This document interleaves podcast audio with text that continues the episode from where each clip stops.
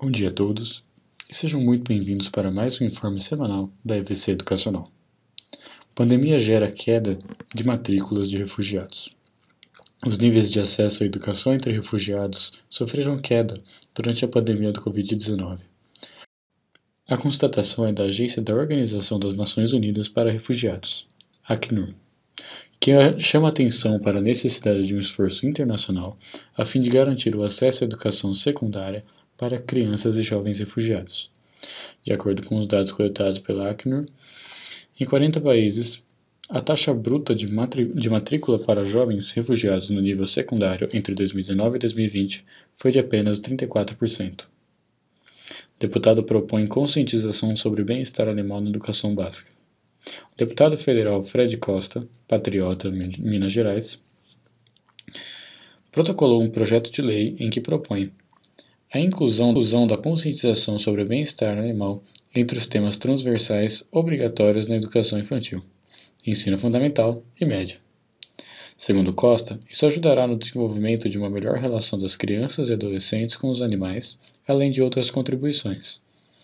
O deputado destaca que o papel da escola ao trabalhar tra temas transversais é facilitar, fomentar e integrar as ações de modo contextualizado buscando não fragmentar em blocos rígidos os conhecimentos para que a educação realmente constitua o meio de transformação social. Avanço do EAD abre novas chances para educadores, apontam pesquisas.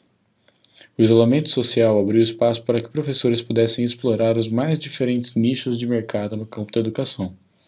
Passado um ano e meio desde o início da atual crise sanitária, Diversos estudos servem de indicativo para ilustrar o crescimento do formato online no campo da educação no Brasil.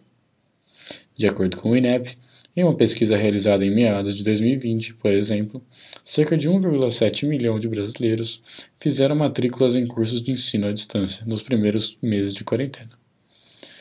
O crescimento da oferta de cursos online e o avanço do formato do ensino à distância na educação formal fazem parte de um cenário que já vinha sendo desenhado no Brasil nos últimos anos, mas que se estabeleceu definitivamente com o advento da pandemia do Covid-19. A comissão aprova projeto que permite financiamento do FIES para cursos à distância.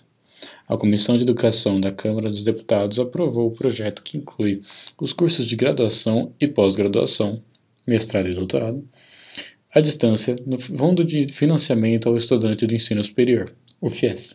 A medida que também beneficia estudantes matriculados na educação profissional e tecnológica. Pelo texto, todos os cursos deverão ter avaliação positiva do Ministério da Educação, o MEC. Atualmente, a lei do FIES não proíbe explicitamente o financiamento para alunos de cursos à distância. Isso tem sido feito nas regulamentações da lei pelo Poder Executivo.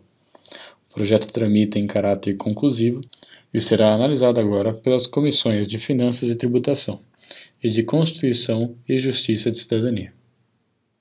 Por hoje é só. Tenha um ótimo final de semana e até a semana que vem.